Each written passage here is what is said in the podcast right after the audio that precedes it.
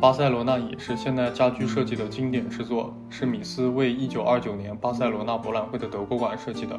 从侧面看，两条相交的 X 型轮廓线成为了视觉重点。这条 X 线的曲线甚至成为了这件作品的注册商标。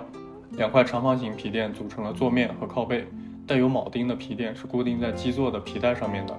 这把椅子同德国馆十分协调，其超大的体量显得高贵而庄严。